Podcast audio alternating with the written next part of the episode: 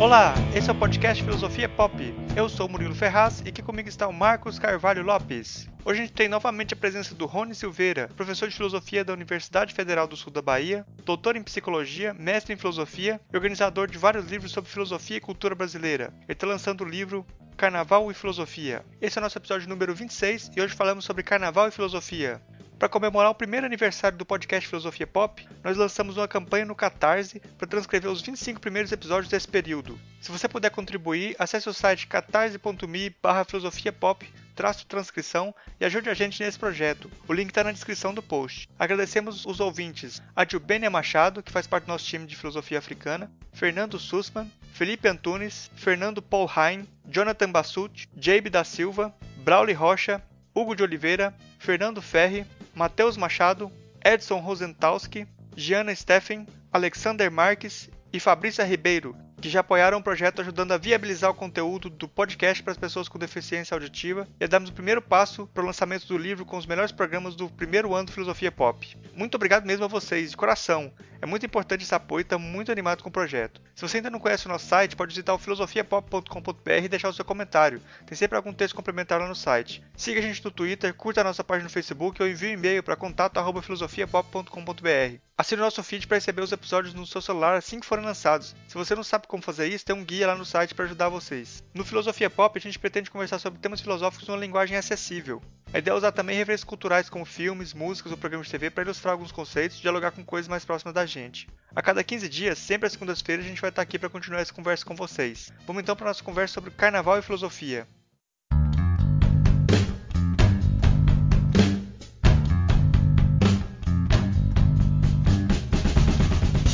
Hoje a gente tem de volta aqui nosso programa o Rony Silveira.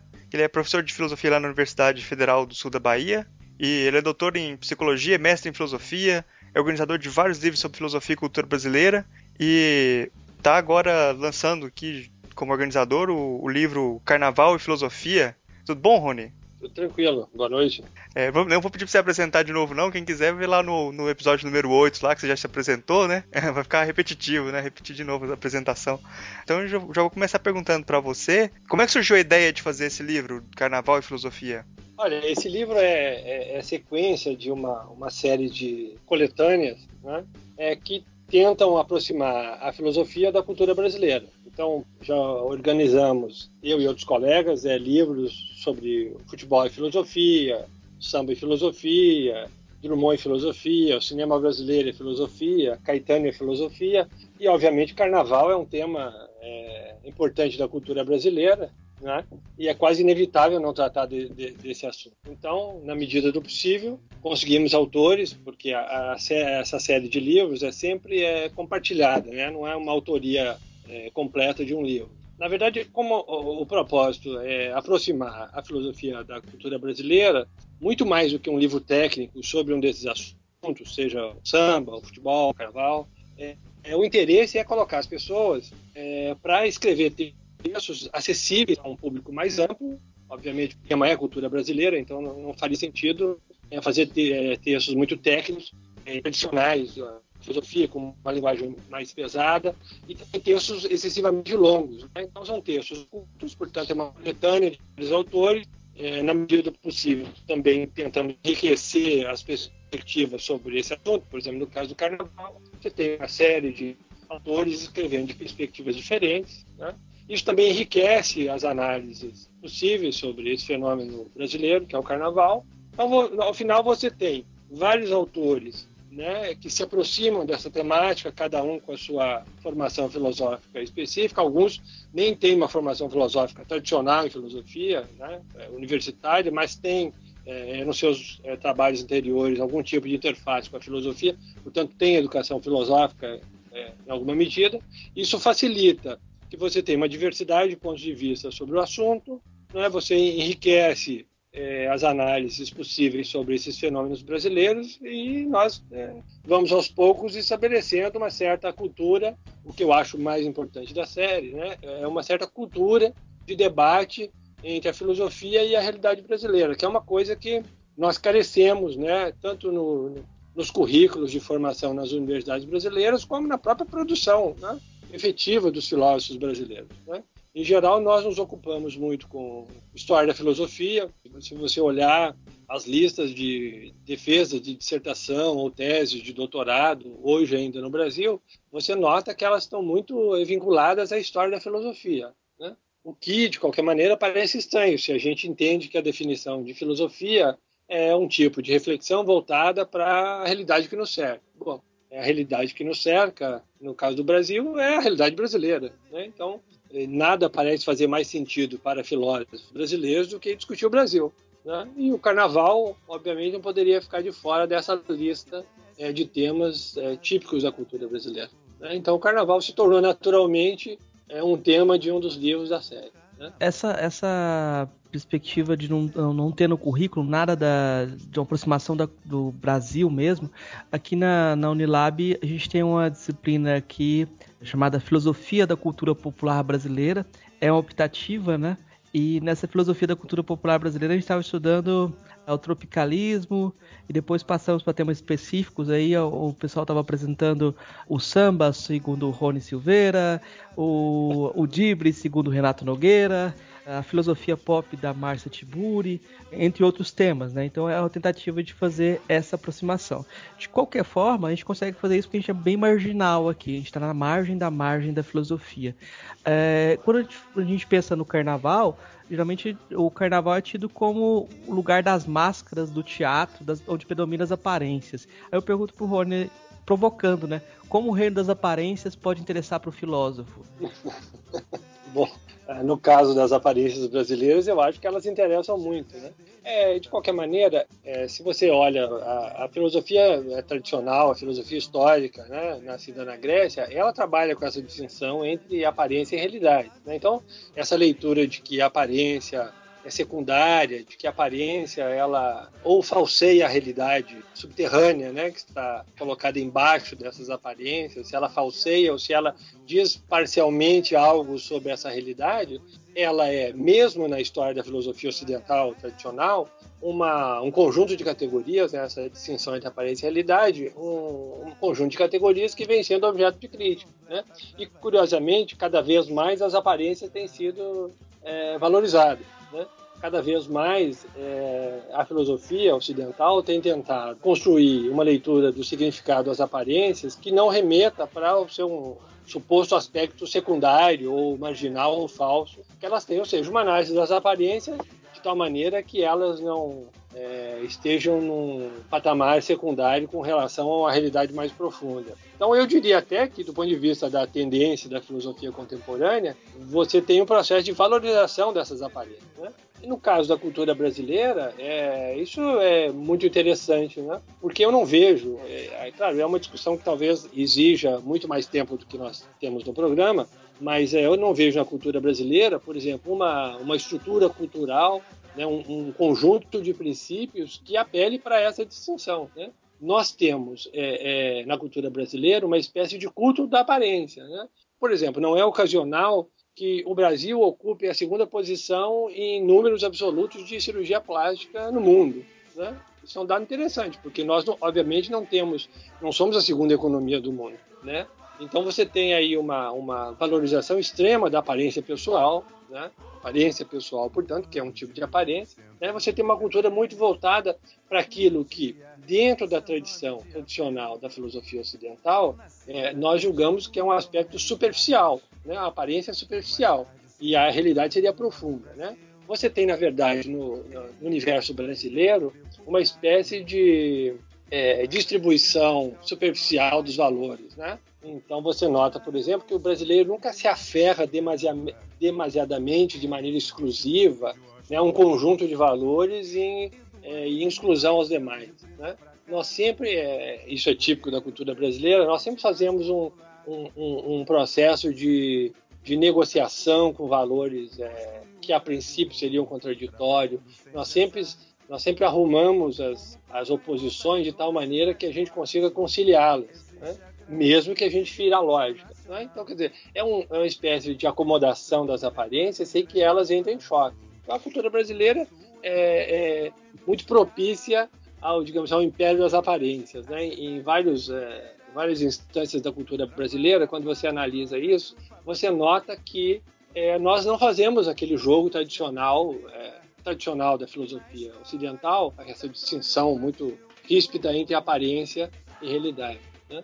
Vivemos muito intensamente o aspecto superficial das aparências e também não nos preocupamos que algumas aparências entrem em contradição com outras aparências, mas valorizamos muito, inclusive, né, é uma virtude social do brasileiro, a capacidade de transitar entre ideias contraditórias, entre comportamentos que é, de um certo ponto de vista tradicional, não poderiam ser é, reunidos numa mesma estrutura. Nós temos muito isso. A própria narrativa carnavalesca é muito significativa nesse sentido. Se você pega um enredo de uma escola de samba do Rio de Janeiro, que é, digamos assim, uma das expressões mais importantes do carnaval brasileiro, se você pega o um enredo, você já tem ali consumado né, uma espécie de tratamento é, eu diria, superficial dos temas. Superficial em que sentido, né? Você vai no mesmo enredo é, do Egito a Nova York, com figuras representativas dessas é, duas realidades culturais, você vai no mesmo enredo de uma escola de samba,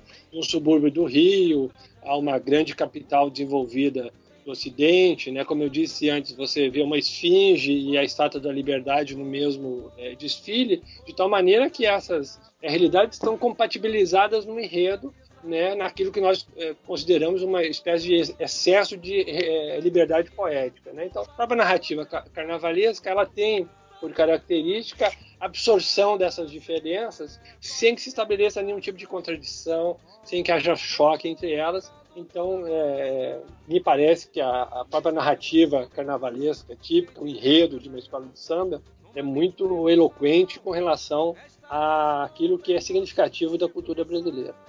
É, eu queria saber, perguntar para você aí, é, falando do enredo do, do, carnaval, assim, já que você tocou no carnaval mesmo propriamente dito, qual que é a diferença entre carna, carnaval e carnavalização? Olha, é, no livro, é, é, há vários é, capítulos do livro tratam do, do, livro tratam da questão da carnavalização. É, não acho que haja propriamente uma diferença. Há um tratamento. A gente, digamos, a gente, os autores que trataram da carnavalização, como você se refere, eu sou um deles. É, nós generalizamos o tipo de procedimento que é típico do carnaval, né? Essa liberdade poética, essa capacidade de conjugação das figuras em estruturas que tomam um sentido novo e em que os elementos não entram em contradição, portanto, uma espécie de narrativa leviana, uma narrativa superficial do mundo, né, como um processo cultural. Então, a única diferença aí é que, claro, como é típico da filosofia, nós lemos os fenômenos tentando universalizar universalizá-los para aquilo que eles têm de, de, no caso da cultura brasileira, de nacionalmente significativo.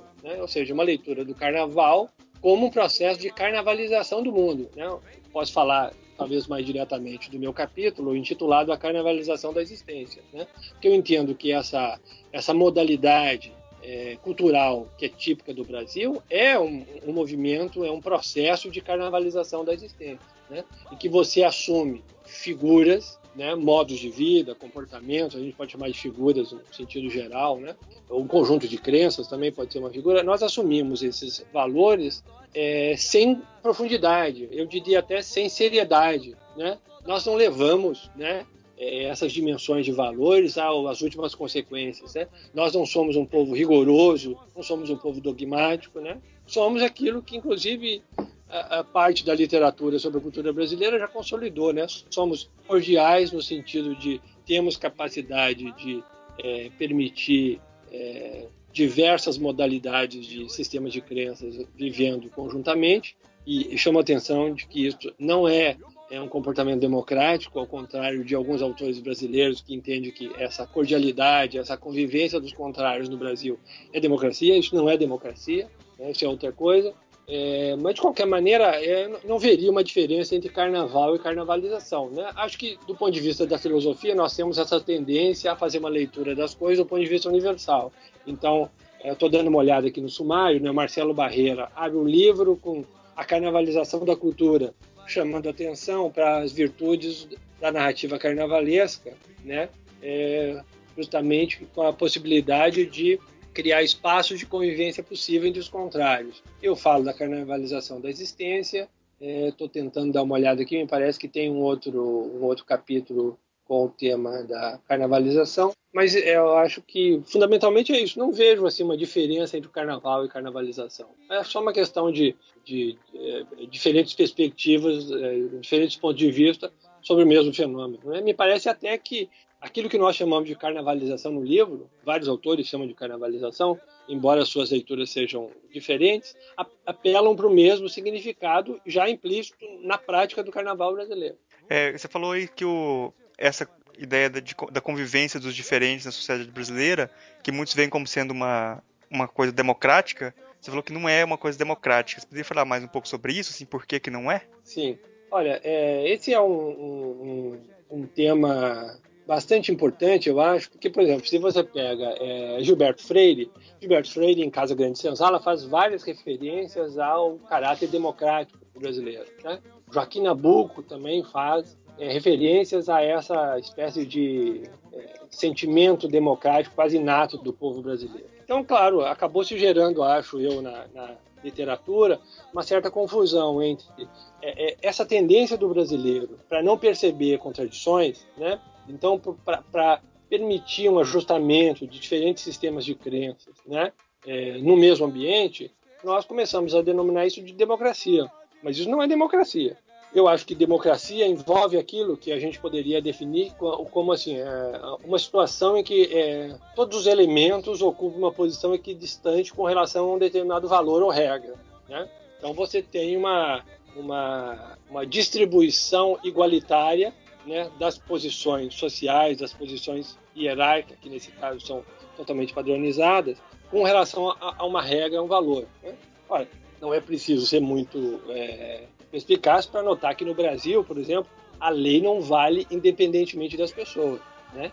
A lei vale de acordo com a situação social das pessoas. A lei vale em alguns lugares mais do que em outros lugares. Né? O sistema de vigilância, por exemplo, contra a violência, a polícia no Brasil funciona bem em uns lugares, em outros lugares, em alguns lugares sequer existe. Então você tem essa disparidade. Óbvio que o espírito brasileiro, essa famosa cordialidade, ela não encarna aquilo que nós entendemos por democracia, né? Que seria, é, é, grosso modo, um ambiente, um ambiente democrático seria aquele em que você teria a vigência de um conjunto de regras, né? em, em condições iguais para todos. Né? A democracia brasileira é, é mais é, uma, uma disposição para. Eu vou usar uma frase que alguém usou para caracterizar o comportamento do Dom Pedro II. Né, o nosso segundo imperador da época do, do, Império no Brasil. Ele gostava que as coisas se resolvessem por elas mesmas. Né? É, por exemplo, o caso da escravidão é típico. Né? O, o, o Brasil é, tergiversou sobre a escravidão oficialmente, né? deixou as coisas deixou que as coisas se resolvessem por elas mesmas. O governo brasileiro, efetivamente, né? O Segundo Império jamais tomou a iniciativa de promulgar a, a, o fim da escravidão e só o fez quando a situação já era praticamente inexistente, né? É, o que foi efetivamente decretado com a Lei Áurea foi a libertação de 5% uh, da população é, de escravos que existia na, na, na, ocasião, comparado a 30 anos anteriores, né? quer dizer, de 1850 a 1880, a população de escravos é, diminuiu por volta de 95%. Então, na verdade, a lei foi só a consumação, a lei áurea, né? foi só a consumação de uma situação de fato. Quer dizer, a coisa se resolveu como ao estilo Dom Pedro II, né? É, a, a, situação se resolveu pela força das coisas. Né? É, um político brasileiro né, da época, um ministro do Império, né, é, falando sobre, é, não me lembro o nome agora, se é o Barão de Cotegipe, narrando a situação iminente da, da decretação da República, disse o seguinte, né, não é a República que vinha, era o reinado que ia. Quer dizer, mais uma vez, uma transição histórica né, no Brasil acontece porque as coisas se deterioram. Né? Nós não somos uma cultura de enfrentamento. Né? O mundo democrático, sim, é uma cultura de enfrentamento, porque a validade padronizada da lei permite que os enfrentamentos se deem dentro de uma estrutura de legalidade, que a violência não impere, ou seja, você joga um jogo eventualmente duro de disputa por direitos, né, dentro de um sistema em que as regras valem, né? Não é o caso brasileiro. Né? As disputas se dão sempre, né, é, de maneira equilibrada. Veja a situação política que nós vivemos hoje, a situação de uma da investigação é, no Congresso Nacional sobre crime de responsabilidade da presidente da República, né? Por todos os lados que você olha a questão, você não vê isenção, né? Você não vê é, é, essa, esse valor democrático, né? De uma posição é, equilibrada que consiga contrabalancear ou estabelecer regras claras de procedimento independente dos interesses envolvidos. Pelo contrário, né? inclusive o judiciário eventualmente é arrastado pelos interesses divergentes da disputa política. Né? Na verdade, a gente corre o risco, inclusive, de, da politização definitiva do judiciário no Brasil. Né? O que seria, uma, seria, nesse caso, é a vitória do Brasil sobre a democracia é uma situação extrema, no caso que eu estou narrando agora, essa do, do, impeachment, né? mas ela faz referência a essa diferença entre democracia e o que nós podemos chamar de sistema cordial do brasileiro, ou cultura, elementos que são típicos da cultura brasileira. Em qualquer dimensão da vida do Brasil que, que você possa analisar, você não nota né, a vigência independente de regras, né, independentes com relação aos interesses envolvidos. Né?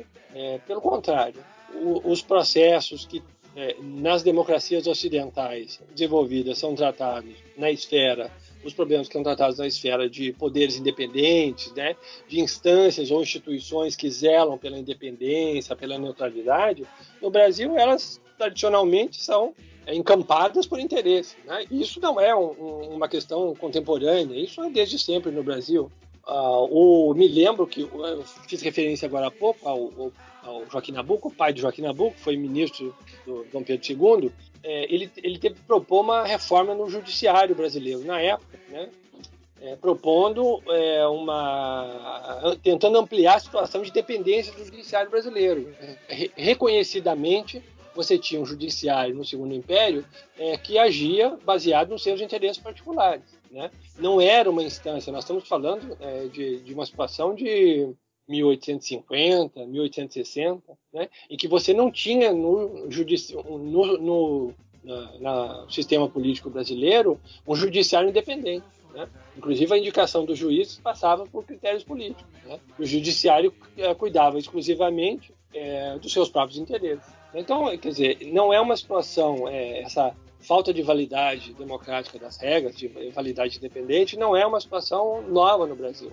É uma situação histórica consolidada. É, você tem um país que se tornou independente na década de 20 do século XIX e, sei lá, eu, 80 anos depois, 60, não ter um judiciário independente, quer dizer, isso fala muito sobre a cultura brasileira. Né? Não é nem possível dar justificativa da colonização portuguesa, porque é, nesse período os destinos da nação brasileira já eram é, geridos por nós mesmos. Então, é, digamos assim, a responsabilidade histórica é nossa, né? não é dos colonizadores. Hoje, aqui, quando a gente está gravando, é o dia da votação da, do relatório da comissão de impeachment, né? Da presidente Dilma lá. E é impressionante a discussão, eu estava acompanhando a discussão lá no, na comissão. É impressionante como raramente a discussão, as falas dos deputados lá, é, giram em torno de leis e de como aquilo é legalmente válido ou não, né? Isso não importa, a lei é um mero detalhe, parece, né? Sim, sim. A essa altura do, do, do, do campeonato, a essa altura da, da, da, questão, todo mundo tem uma opinião formada, a própria discussão é uma formalidade, né? Ah. ninguém vai mudar a opinião agora por um detalhe jurídico ou outro. É, primeiro projetos, depois princípios. Todos pragmatistas. É... projeto? Qual projeto? Né? É, cada um com o seu. Agora eu vou perguntar pro Rony, uh, o texto dele é sobre carnavalização da existência, mas, mas geralmente a, a ideia de produzir uh, esses trabalhos como ferramentas que podem ser utilizadas para a gente poder pensar nosso contexto, atuar no nosso contexto. Aí eu vou perguntar pro Rony como é que é uma pedagogia que assume essa carnavalização da existência. É, como você chega na, na, na, na, sala de aula? Isso tem dois lados, né? Tanto para o professor quanto para os alunos, né? Os estudantes. Você levar em conta que os estudantes carnavalizam. Como é que você pode lidar com isso para poder democratizar as coisas? Olha, é, não sei se a gente. É, aí está uma questão muito delicada, porque é, não sei é, nesse momento nem se devo democratizar as coisas, como você está dizendo. Mas olha só, os alunos, né, os estudantes das universidades brasileiras, eles é, é, são brasileiros. Então, eles, por exemplo, se relacionam com aquilo que acontece na universidade dentro dos parâmetros culturais deste país. Né? Então, eles não são é, europeus, né? eles não são calvinistas, a sua grande maioria, pelo menos, eles não são é, adeptos de um cristianismo reformado, não são suíços, não são alemães. Né? Então, eles se relacionam com o conhecimento de uma maneira muito peculiar. Né? É, me lembro de, um, de, uma passagem, o Levi Strauss deu aula na, na USP, né? logo na primeira década de funcionamento da USP, e ele ficou surpreso, né? porque os estudantes brasileiros eram todos muito eloquentes, né? É, estavam muito interessados nas últimas tendências do conhecimento, né, muito interessados nessas discussões contemporâneas da época, quais são as, as tendências contemporâneas para onde eles notavam que as coisas tendiam a ir e tal, mas e ao mesmo tempo ele tinha uma sensação de que os estudantes não levavam aquilo a sério, né? É, é uma, eu volto à questão da carnavalização, quer dizer, não há profundidade, não há uma realidade oculta na cultura brasileira e, e não há uma realidade profunda, inclusive na individualidade do brasileiro. Então, nós temos conhecimento, nós valorizamos o conhecimento como erudição, né? como é um ornamento, né? a razão para nós é um ornamento. Né? É, é ela não é uma leitura, digamos assim, é, mais realista do mundo. Ela não, o exercício racional não nos aproxima de uma realidade que estaria oculta em meio às aparências. Né? Pelo contrário, nós transformamos o resultado da atividade é, racional em ornamento. É aquilo que algum autor também chamou de a razão ornamental, que é típico da cultura brasileira. Então, por exemplo, como é que eu vejo o processo de educação no Brasil? Né? O processo de educação tradicional no, no Ocidente, né, é, de onde emergiram as principais é, teorias pedagógicas que nós bem ou mal usamos, eles lançam mão todos da ideia de autoaperfeiçoamento. Quer dizer, as pessoas se educam para se tornarem melhores do que são. Né? É, você está dentro, portanto, de uma cultura baseada num projeto. Né? Há uma finalidade que é socialmente eleita de uma maneira ou outra, né? inclusive por processos talvez nem sempre democráticos, enfim. Mas você tem uma finalidade socialmente escolhida, que guia a educação. Né? E o processo que se estabelece nos, nos, nos estudantes, nesses indivíduos, esses processos de educação tradicional no Ocidente, são processos de autoaperfeiçoamento, né? de ruptura com aquilo que nós podemos chamar de um estado natural, então, por exemplo, você imagina uma pedagogia baseada na crença hobbesiana, né, do filósofo inglês Thomas Hobbes, de que o ser humano é mal por natureza. Bom, uma pedagogia que busca melhoria e o aperfeiçoamento do ser humano vai criar é, mecanismos de controle dessa maldade, né, de sublimação dessa maldade em direção a alguma coisa que seja socialmente produtivo, bom para os outros, é, justo, né, etc. Então você você tem claramente aí uma pedagogia que é um projeto, né? Ela parte de um ponto de vista inicial, de uma perspectiva inicial, de uma situação dada, né? Que é uma coisa a ser superada. Portanto, o estágio inicial do processo de educação é um estágio a ser negado, né? a ser alterado pela ação da educação, e você então é, é, tem uma finalidade que foi socialmente eleita como superior. Né? O que acontece no Brasil? Você tem, por exemplo, a, a, por exemplo, a universidade que eu, trabalho, a Universidade Federal do Sul da Bahia, é, no seu projeto inicial, né, uma universidade que tem apenas três anos de, de fundação, no seu projeto é, é inicial, há uma clara preocupação em transformar a educação num processo significativo para os estudantes. Olha, a, só o fato de você ter uma universidade preocupada é, com essa diretriz né, de, de, dar ao processo pedagógico essa diretriz, já denota um aspecto interessante da cultura brasileira. Né?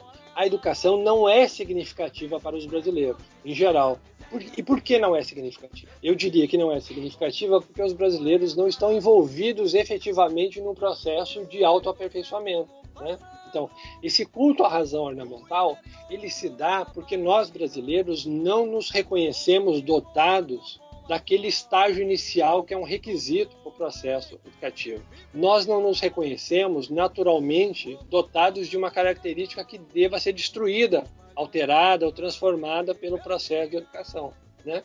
Bom, de tal maneira que qualquer que seja o processo de educação, ele se dá numa instância superficial da vida, que nós não estamos efetivamente envolvidos com o processo de autoaperfeiçoamento. nós nos dedicamos à educação, em geral, em função das suas consequências sociais benéficas. Né? Se você fizer uma pesquisa e perguntar para um estudante universitário brasileiro por que você cursa uma universidade, eu imagino que em grande parte das respostas será para obter uma posição de trabalho que vai me garantir um salário razoável no futuro. Né? É, isso significa o seguinte, que a dedicação à educação não é, é, é uma dedicação em função dos, das suas próprias finalidades, mas de suas consequências sociais. Né? Claro, portanto, a educação não é existencialmente significativa para esse indivíduo. Não interessa qual seja o conteúdo. Né? Não estou ah, tratando aqui de uma educação mais tradicional ou mais participativa. Estou dizendo que é típico da cultura brasileira que não haja processo de autoaperfeiçoamento envolvido na educação. Né? Então, a educação se dá nessa dimensão superficial da vida, porque o brasileiro, é, é, por um motivo específico, eu não vou entrar nisso aqui agora, né? ele não se sente compelido, não se sente obrigado né, a se envolver é, no processo, não se envolver existencialmente, pessoalmente no processo de autoaperfeiçoamento. Né? Isso me faz lembrar, é, é, curioso, também isso não é uma, é, um acidente de percurso na história é, do Brasil. Né?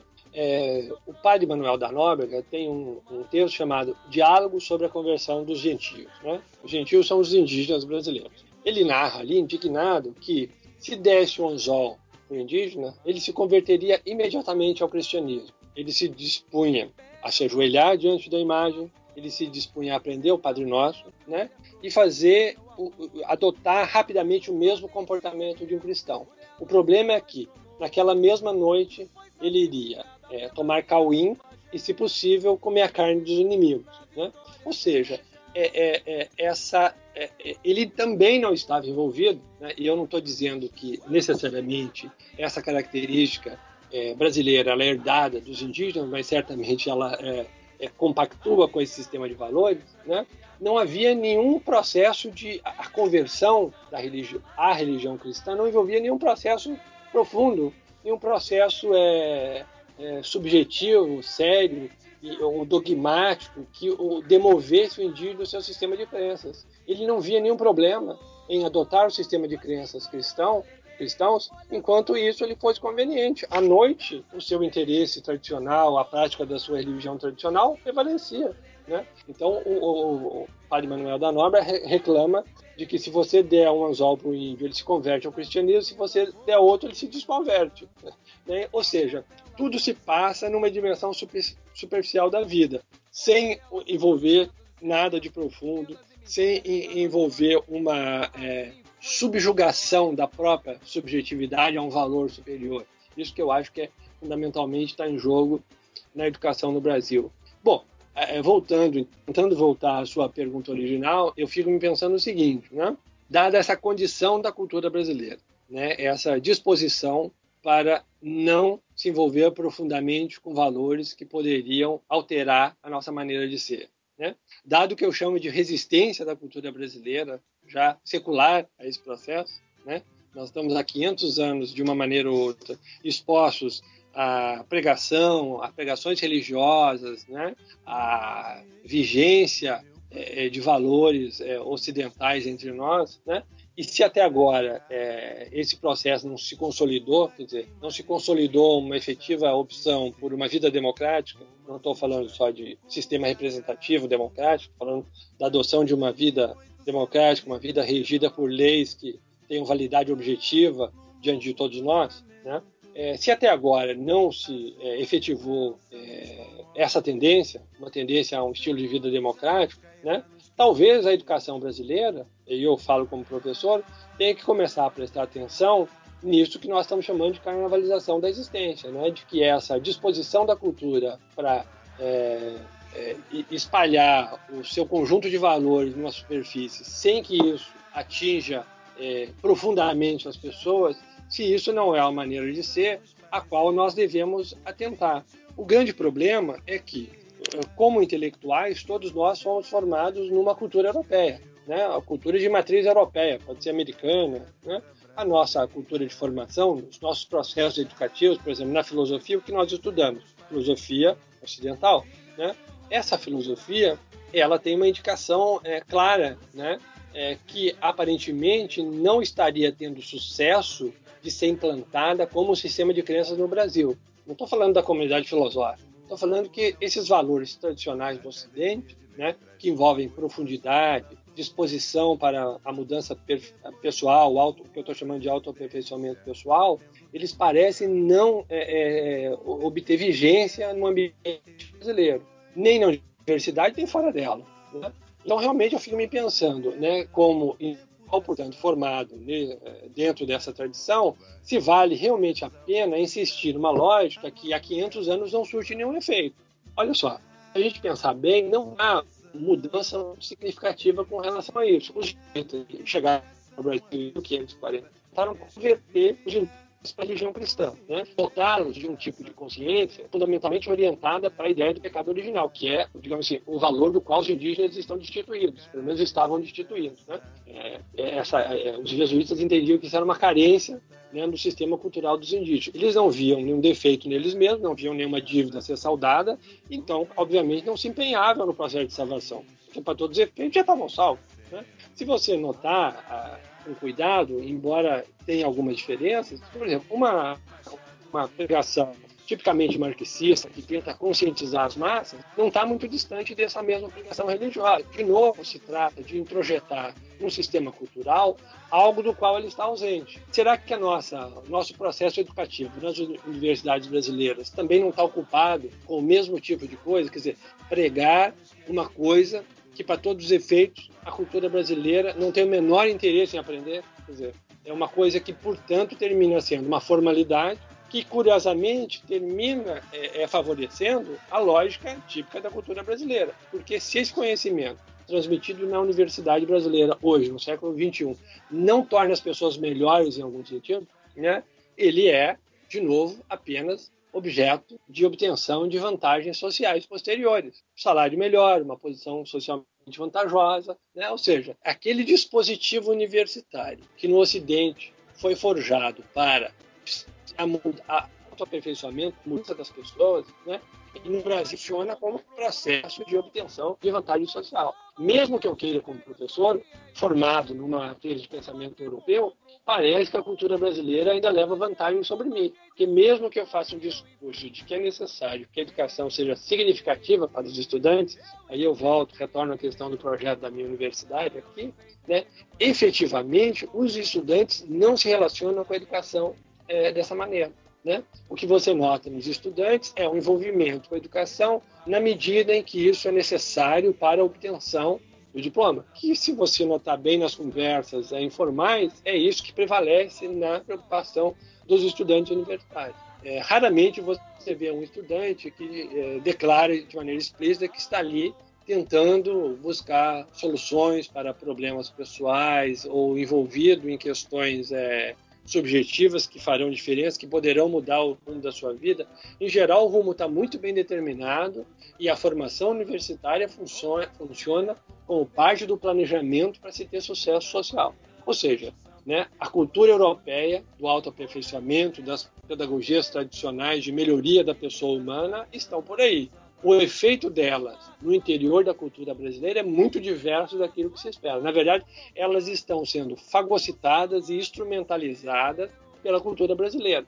Nesse sentido, a gente precisa começar a olhar para a cultura brasileira com um pouco mais de cuidado, porque ela exibe uma vitalidade, uma resistência aos processos de conversão. Aí eu vou usar um termo religioso, né? Porque uma conversão desde lá a chegada dos jesuítas, passando pelos discursos de conscientização típicos da esquerda, né, dos partidos de esquerda ocidentais, enfim, uma série de discursos todos voltados para essa questão da autotransformação pessoal.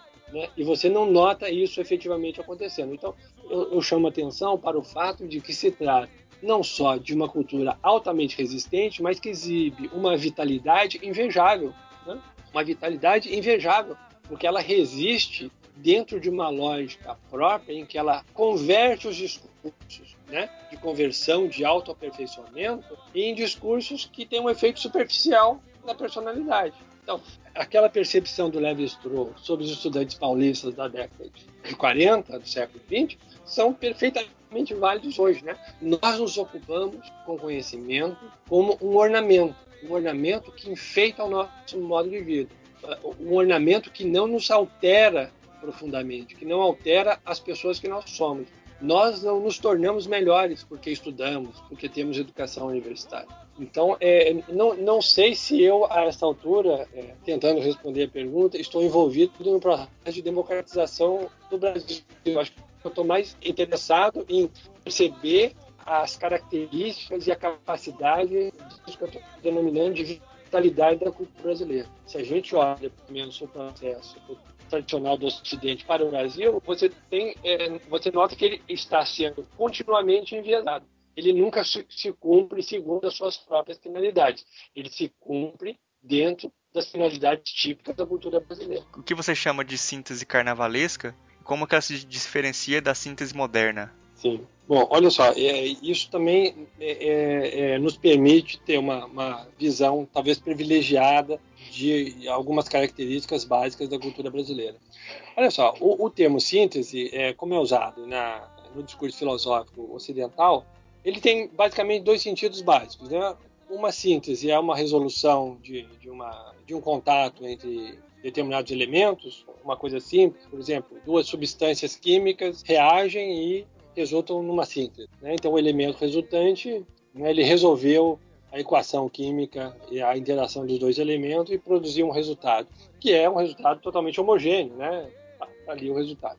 Ele resolveu o impasse, digamos, ou a diferença anterior existente. Né? é, no, isso no, discurso científico, por exemplo, como o da química. Né? No discurso filosófico, você tem, por exemplo, a, o uso do termo síntese por Hegel, né? Em que você tem uma certa sofisticação conceitual de que a síntese, ela digamos assim, ela aponta, indica a limitação dos seus elementos, componentes, né, ao mesmo tempo que os eleva a uma posição superior. Né? Então você tem um movimento tanto de rebaixamento do sentido original desses elementos, quanto de elevação no interior da síntese. Né? Então a síntese, tanto ela, ela permite uma leitura, digamos assim, é, é, mais ampla desses elementos, de tal modo que eles revelariam sua verdade dentro da síntese. Né? não apenas aquela verdade parcial enquanto elemento. Bom, é, de, de, qualquer modo, a síntese aí também ela é, se caracteriza por digamos, resolver as contradições. As contradições estão resolvidas. A síntese ela apara as arestas, ela dá aos elementos a sua leitura definitiva e ela também é, de certa maneira, homogênea nesse sentido. Né? Há apenas uma versão definitiva da síntese que é efetivamente válida. Né? A cultura brasileira ela produz sínteses né, ela produz uma certa conjugação de elementos. Só que, curiosamente, na, no que eu chamo de síntese carnavalesca, a gente pode chamar de síntese brasileira, esses elementos eles não têm as suas arestas aparadas, ou seja, não há um sentido predominante final que seja substancialmente diferente dos próprios elementos. Então, o que acontece no caso do carnaval é, das escolas de samba do Rio, por exemplo? Né? Você tem no carnaval do Rio de Janeiro né, das, do, das escolas de samba, pelo menos do primeiro grupo, você tem uma administração altamente empresarial hoje. Né? Os recursos que entram são geridos é, dentro de uma lógica empresarial. Né? Então, você tem todo um processo é, produtivo articulado que dura o ano todo para gerar um desfile é, é, carnavalesco de uma noite. Né? É, Curiosamente, né, essa lógica empresarial ela é marcada por aquilo que o Brasil tem talvez de mais atrasado ao mesmo tempo. Né? E ao mesmo tempo aí não é uma expressão retórica. Por quê? Por exemplo, embora os recursos sejam geridos dentro de uma lógica empresarial típica do, do mundo ocidental capitalista, grande parte desses recursos, pelo menos num, num, passado recente, eram de origem escusa. Eles vinham do jogo do bicho, do tráfico de drogas, etc. Né? Então, você tem uma situação curiosa, quer dizer, o dinheiro ilegal, né, um dinheiro que é obtido é, de atividades criminosas, ele é gerido de maneira empresarial. Né? E, e, e, e, ao mesmo tempo, você tem outros repiques dessa mesma estrutura dentro de um desfile. Por exemplo, um chefe de uma ala, ele é responsável é, pelas alegorias, né? pelas fantasias de carnaval é, que as pessoas é, utilizam. Parte é, dessas alegorias elas são compradas pelos membros das comunidades em que as escolas estão instaladas, né, um sistema de poupança anual. Né? As pessoas depositam parte do seu salário, vão pagando um carnê para, ao final do período, terem direito à fantasia, portanto, saírem na escola da qual, com a qual elas têm uma ligação é, é, orgânica, eu diria, né? uma ligação de participação. Essas pessoas vivem a escola o ano todo, participam dos ensaios, fazem parte da vida, das atividades recreativas da escola de samba, que não estão diretamente ligadas ao carnaval, mas estão ligadas à arrecadação de fundos também para promover o carnaval. Bom, é, isso é parte do desfile. Parte das fantasias é adquirida pela própria comunidade. Outra parte é vendida, né, inclusive hoje, pela internet. Né? Então, um, um habitante é, de Rio Branco, no Acre, entra na internet e adquire uma fantasia né, por um preço elevadíssimo, né, é, mais caro do que aquilo que o, o habitante da comunidade é, original da escola paga, obviamente, né, se gera um lucro daí que fica a cargo é, do chefe da ala. Então, dentro do, do, mesmo grande sistema, que a gente pode chamar de um desfile, de uma escola de samba, né, é, do grupo especial do Rio de Janeiro, você tem a convivência de lógicas totalmente diferentes. Então, você não tem aquilo que seria talvez uma exigência típica do mundo democrático, quer dizer, um conjunto muito simples de regras, de regras que tem validade para todo o sistema envolvido. Então, as regras elas valem independentemente das instâncias. As regras valem para todos. Né? Na síntese carnavalesca, você tem regras muito diferentes, de mundos inclusive diferentes, de épocas históricas diferentes. Né? Você tem tanto um vínculo comunitário profundo eh, da, da, comunidade com a escola, essa ideia de pertencimento do, uh, com as coisas do seu lugar, né? com a vida e os símbolos locais, né? Quando você tem a, a lógica capitalista eh, da participação por meio do dinheiro, né, da compra de fantasia à distância, em que a pessoa não tem absolutamente nenhum vínculo com a escola. Né? Quer dizer, você reúne tudo isso numa grande síntese, mas as lógicas são muito diversas. Né? A administração empresarial, típica do mundo capitalista ocidental, é usada ao lado, né? ela convive com a origem ilícita dos recursos. Né? Então, você tem o que eu chamo de síntese carnavalesca, né? é, é essa convivência de elementos que não se resolvem. Né? Quer dizer, não há uma solução homogênea ao final do processo. Agora, isto efetivamente é uma síntese, embora do ponto de vista filosófico nós temos uma tendência a pensar que não, que isso é contradição. Bom, isso não é contradição, porque o, o desfile da escola de samba sai no dia marcado, no horário convencional, e é um, e é um digamos assim, constitui-se como uma narrativa eh, de alto valor estético. Né? Então, a, a, os elementos se resolvem né, eles estão resolvidos dentro das suas próprias peculiaridades. Eles não deixaram de ser o que são. Eles não deixaram, eles não perderam seu significado original. Seu significado original foi preservado dentro dessa grande estrutura. Ela não tornou os elementos homogêneos. Não há uma lógica única no desfile da escola de samba. Né? Há várias lógicas convivendo, né? gerando um resultado que é admirável. Né? Mas você tem tanto uma lógica é, eu diria, é, atrasada do ponto de vista da evolução das relações sociais no Ocidente, você tem uma lógica atrasada, né? é, coronelista, paternalista, para não dizer ilícita, né? com administração empresarial tipicamente é, contemporânea, com é, compra de bens e mercadorias, relações de consumo, é, relações de pertencimento social comunitário muito antigas. Então, esses elementos todos estão dispostos aí, e outros que eu não vou citar aqui para não alongar a lista. Só estou dando um exemplo daquilo que eu entendo como síntese carnavalesca, que me parece um, um tipo de resolução de conflitos que não é democrático, né? mas que é uma resolução de conflitos. Né? É, é, há um resultado geral. Né? Há um resultado, não há homogeneização dos conteúdos, dos elementos. Os elementos não perderam a sua individualidade, não perderam seu significado. Eles estão todos aí, eles seguem lógicas diversas, cada qual a sua própria lógica, e se articulam, eu diria, quase de maneira milagrosa. Talvez essa seja uma característica é, da cultura brasileira, a resolução do conflito pela magia, né? ou talvez a, a o estabelecimento do conflito, não sei te dizer muito bem. O fato é que uma síntese carnavalesca é uma solução em que os elementos mantêm as suas lógicas originais, né? E que se gera um produto uniforme, né? Cadenciado, orgânico, né? Ordenado, sem que os elementos percam nesse processo a sua natureza eh, original. Né? Isso não é uma síntese dialética, né? Isso não é uma síntese química, Isso é uma síntese carnavalesca. Então, chama atenção para o fato e para a riqueza que talvez a gente, né, para a qual a gente talvez não esteja prestando a devida atenção, né?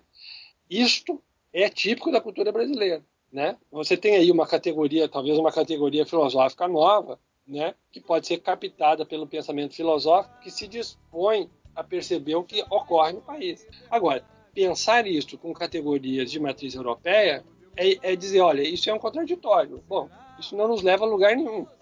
Qual a diferença de dizer que um, um desfile de escola de samba é contraditório? Ele não acrescenta nada, ele não é uma leitura das coisas, ele é a negação de que uma leitura seja possível. Porque eu dizer, ó, uma leitura contraditória de elementos contraditórios não produz uma leitura, né? não produz nada. Quer dizer, aparentemente as categorias de matriz europeia não servem para pensar o Brasil, né?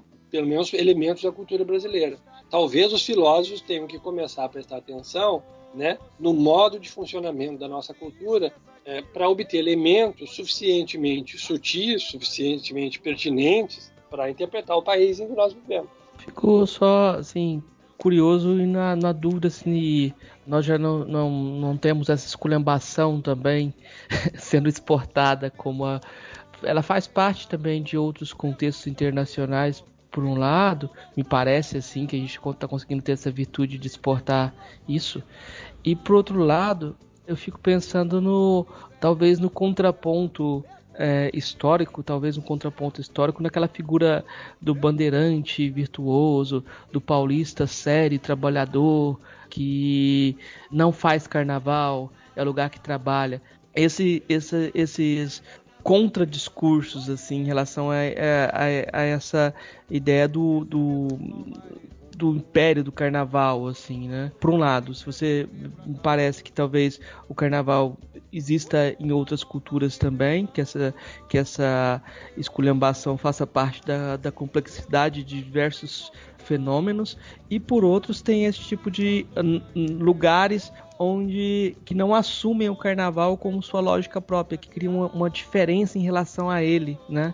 Eu não sei o que você pensa disso. Olha, é, talvez você tenha aí, é, de maneira é, tornado palpável, um certo debate que está implícito em tudo que eu disse até agora entre, digamos assim, o carnaval, a lógica da cultura brasileira, né, e o Ocidente, a lógica do Ocidente. Né?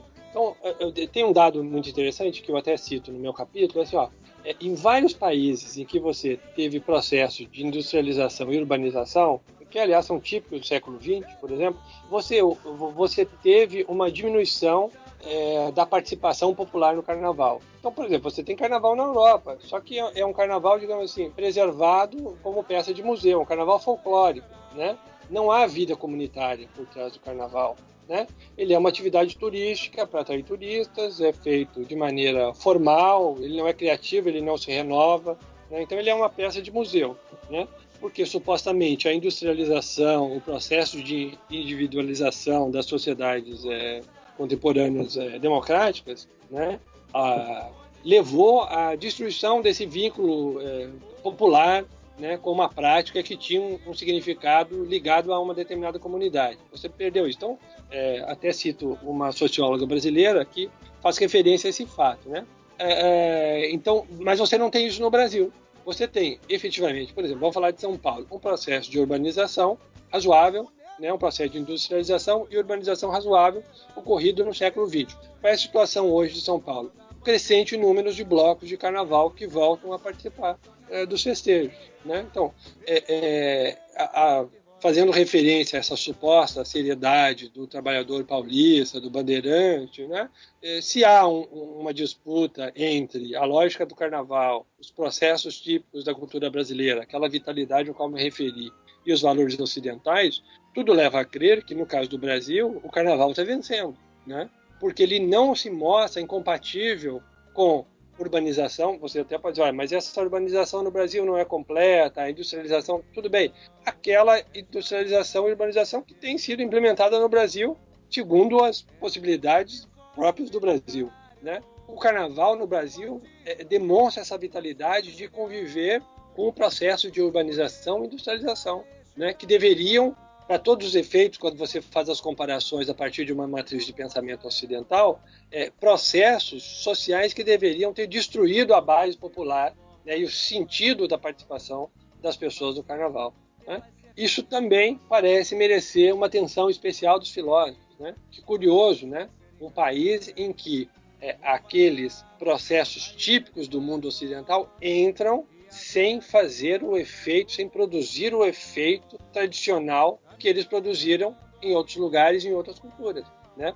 Aí eu, de novo, faço referência aqui ao processo de educação a, a, a que já me referi antes. Né? Quer dizer, de novo, você tem uma, uma pedagogia de matriz europeia que não possui no Brasil né, o mesmo impacto, é, ela não é capaz de exercer sobre a cultura brasileira, sobre as pessoas, o mesmo impacto que ela é, é, produziu lá fora. Os processos de urbanização, né, de, de, industrialização, também não parecem surtir o efeito né, que, que surtiram é, é, em países europeus, por exemplo. Né?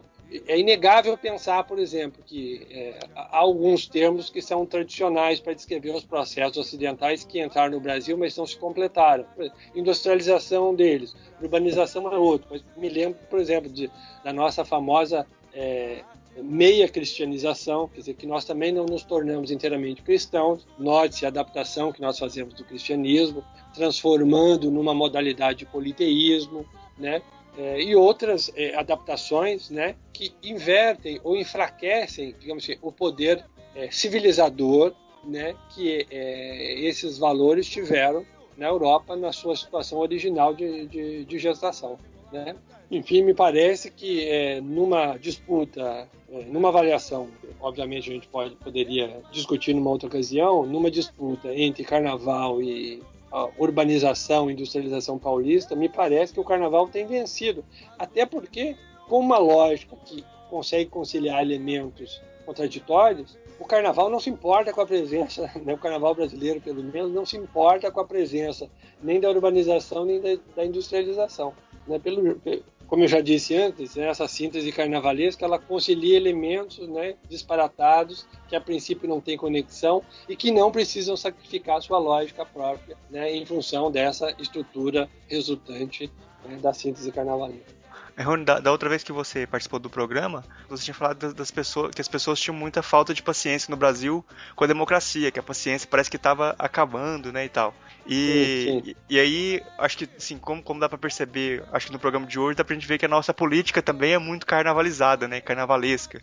É, e isso sim. dá isso é, dá, dá para se compatibilizar isso com alguma forma de democracia ou é, a gente está fadado a ficar descartando a democracia de tempos em tempos mesmo? Olha, é uma pergunta difícil. Né? Eu, não, eu não diria que a gente está fadado, né? Assim, ó, agora, você nota no, no, processo atual político, deterioração, né?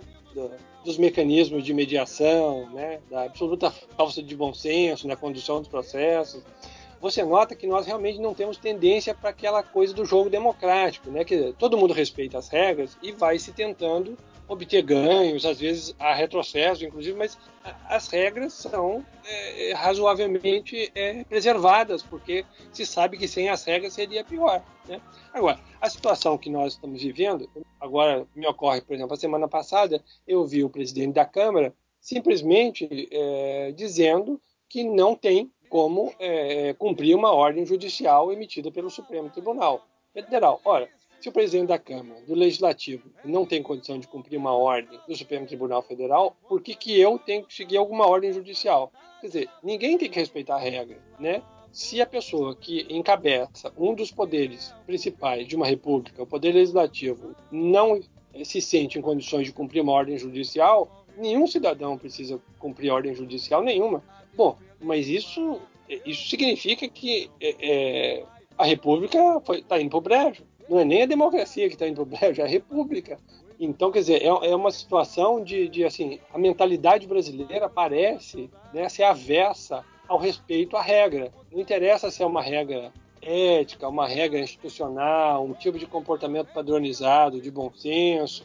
É, quer dizer, ela não aposta suas fichas na preservação de alguns valores ao longo do tempo. Né? ela parece preferir soluções mágicas, né? Entende? Aquela coisa súbita, né? Você vê, por exemplo, algumas manifestações é, é, com relação à situação atual que são manifestações de, é, de antipatia política, né? De, de cansaço, de, do tipo a, corrupção a gente sabe é endêmica, né? Qual, qual seria a atitude, digamos assim, racional de um cidadão diante de, do sistema de corrupção endêmico? Apoiar o sistema de investigação, entender que ele é um sistema gradual, ele não consegue investigar todo mundo ao mesmo tempo, ele precisa ir é, gerando um sistema de provas, como tem feito, por exemplo, a Operação Lava Jato, na grande maioria das vezes, né?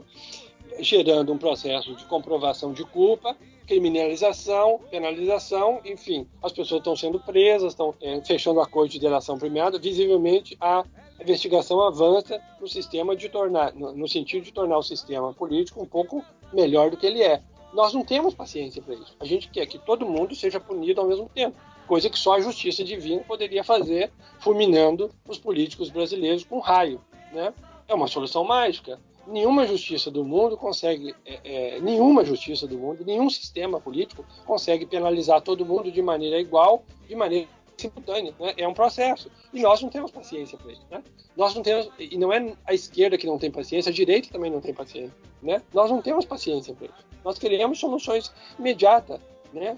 É, é, o discurso tem ficado violento, parece que a gente quer fulminar os políticos todos, né, de maneira, vamos acabar com todos, mas nós não podemos acabar porque o sistema político ele é perpétuo, ele vai se reproduzir, virar outro sistema político. Não interessa que regime de governo você tem, você vai ter políticos gerenciando o sistema político. Então acho que sim, é, é, me lembro que ó, eu acho que deve ter um ano que nós conversamos aqui, né, mas já havia é, sinais evidentes da falta de paciência com o jogo democrático, né?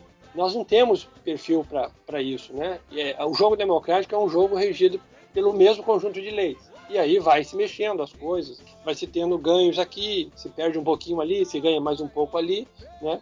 O brasileiro gosta de soluções imediatas, né? Que as coisas se resolvam por um golpe certeiro, né? Querem ficar ricos rapidamente, ao invés de se dedicar a um longo trabalho cansativo e exaustivo, o que inclusive parece uma atitude de bom senso. né? Mas tem sempre essa expectativa no Brasil de soluções mágicas, né? De, de, de passes de, de digitação que resolvem os problemas. Né? É, é, temos incontáveis exemplos disso, inclusive de pessoas é, de formação intelectual que ocuparam cargos é, altos no, na política brasileira. Estou me referindo aqui ao Fernando Henrique Cardoso. Algumas das atitudes do Fernando Henrique Cardoso quando era presidente do Brasil são claras manifestações, é, manifestações desse espírito de é, solução pela mágica, né? pelo golpe legislativo que transmuta a realidade em outra coisa que ela não é. Né? Enfim, tem vários exemplos aí que a gente poderia citar, mas não quero me alongar muito nisso, né? Mas eu acho que, sinceramente, eu não sei se é definitivo, né? Agora, acho que nesta crise política toda que nós vivemos, se tem uma coisa que sai perdendo, são as instituições democráticas. Né? Não tenho dúvida disso, né? O, o Supremo Tribunal Federal está sendo arrastado para a batalha política, né? Algumas manifestações, uma inclusive gravada de uma conversa em off, mas é uma conversa de características políticas, alguns posicionamentos claramente antipatizando com um dos lados hoje consolidados né, na disputa política. É, isso é preocupante. É preocupante.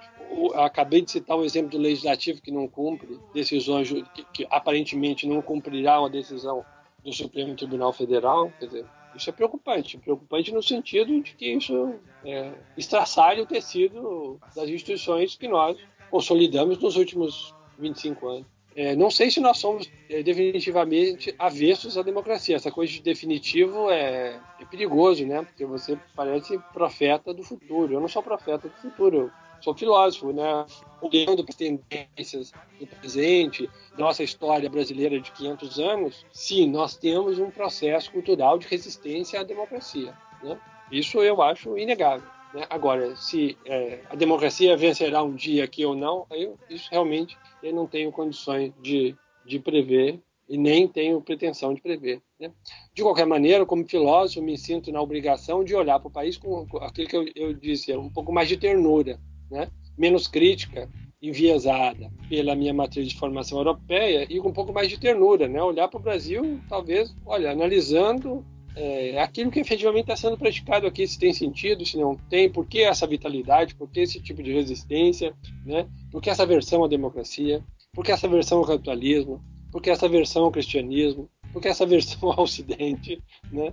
enfim, tentando entender o que é próprio da cultura brasileira. É, essa coisa do presidente da Câmara não querer cumprir a ordem judicial, é, eu acho interessante até a forma que ele usa para não cumprir, né? Porque ele finge que cumpre, fala que vai instaurar a comissão, pede para indicarem os, o, os membros da comissão e os partidos que já estão ali combinados com ele não indicam ninguém, então não cumpre.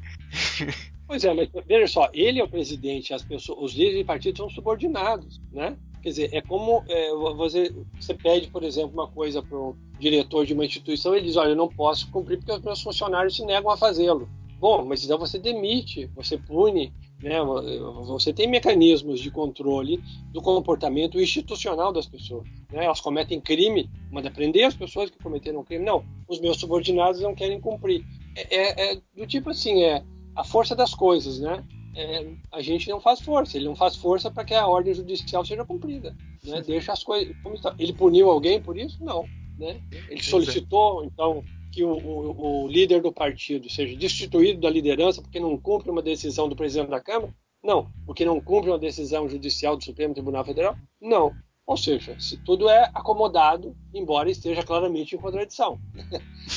é. Eu acho que a gente já pode ir para as indicações? Ok. Okay, Pode ir? Então okay. tá bom, vamos para as indicações então. Rony, você trouxe alguma coisa pra gente hoje para indicar? Para indicar de leitura? Sim, sim, de leitura, de música, qualquer coisa. Como nós estamos lançando o livro é, O Carnaval e a Filosofia, seria suspeito se eu não trouxesse o livro. ah, deixa eu falar um. É, não, não, sugerisse a leitura do livro. Olha só, é, o livro, é, a, a, edição do livro foi financiado por um processo de obtenção de recursos é, como é que se diz, não, não, são recursos públicos no sentido tradicional, não, não são recursos do Estado, né? É, é lançado, é, esse livro está sendo lançado pela editora FI, eles têm um processo de financiamento coletivo dos custos básicos da edição, como elaboração da capa, diagramação, né, é, elaboração do, obtenção do, do ISBN. Esse custo é financiado pela colaboração espontânea das pessoas. Né? Quem se sentiu em condições fez uma, uma, uma doação um pouco mais elevada e recebeu um, um exemplar impresso do livro, com uma capa especial, que nós chamamos de exemplar do colecionador. Esses recursos, então, obtidos, eles bancam a edição do livro. É, o livro fica à venda no site da editora. Você pode adquirir um exemplar do livro é, diretamente no site da editora. A editora chama-se Editora FI, FI, né? Carnaval é Filosofia. E você pode baixar gratuitamente o PDF. Eu acho que a grande vantagem desse processo de financiamento coletivo é esse, quer dizer, na verdade a editora cobre os custos básicos da edição, né, sem grandes pretensões de lucro. Né? Nós temos a preocupação como autor de divulgar o livro, que o livro chegue ao maior número de pessoas possíveis, até porque o nosso interesse é fomentar né, é, os estudos filosóficos sobre a cultura brasileira. Isso torna o acesso barato para quem é, não, não, não pode comprar o livro, você pode baixar gratuitamente direto do site da editora. Né? É, enfim, eu acho que todo mundo sai ganhando, se publica o livro, é, talvez o editor não ganhe tanto, mas enfim, é, é, também monta um, um, acervo interessante, né, que as pessoas podem acessar, tem outros livros interessantes. A editora FI está criando uma série de filosofia brasileira, então esse livro, Carnaval e Filosofia, é o primeiro volume. Nós devemos lançar ainda esse ano, talvez no primeiro semestre ainda, é, organizado por mim e pelo Marcos Carvalho Lopes, que me entrevista é, A Religiosidade Brasileira e a Filosofia, será o segundo volume da série. É uma série aberta, não é, somos só nós que pretendemos é, lançar títulos nessa série. Né, as pessoas que trabalham com filosofia brasileira ou esse diálogo que nós também tentamos fazer entre filosofia e cultura brasileira. Podem fazer contato né, é, com a editora FI, ele nos encaminha os contatos para a gente tratar da eventual edição desses volumes. E se cria aí um espaço interessante para publicação do material. Então eu estou recomendando, é, escrevendo um pouco o processo de editoração, que hoje no Brasil está um pouco difícil, né, através desse sistema de financiamento coletivo. E estou indicando então a leitura do Carnaval e a Filosofia. Tanto o exemplar impresso, se você prefere, que você pode comprar, quanto o exemplar do colecionador, um pouco mais caro que você pode comprar, uma capa exclusiva, ou baixar gratuitamente em PDF. Então temos opções de leitura para todos os gostos e bolsos. Você tem alguma, alguma música para indicar pra gente? Alguma coisa assim? Qualquer enredo de escola de samba. Tem algum específico? Não, não pensei em música. Ah, tá ok. Marcos, você trouxe alguma coisa para indicar pra gente? Eu vou indicar para quem quiser ler, procurar na internet, uns artigos do Willem Flusser sobre carnaval, que você encontra na internet com facilidade, que ele escreveu na década de 70, chama uma série, série carnavalesca. Eu acho bem um material bem interessante. Eu acho que, que vai, vai, ficar só o Fluser mesmo. Vai ficar só o uhum. Fluser mesmo. E como música, todo carnaval tem seu fim do, do Los Hermanos. Pronto. Tá, o pessoal vai, vai achar muito chato. Los Hermanos acho que tem mais haters do que o Legião Urbana.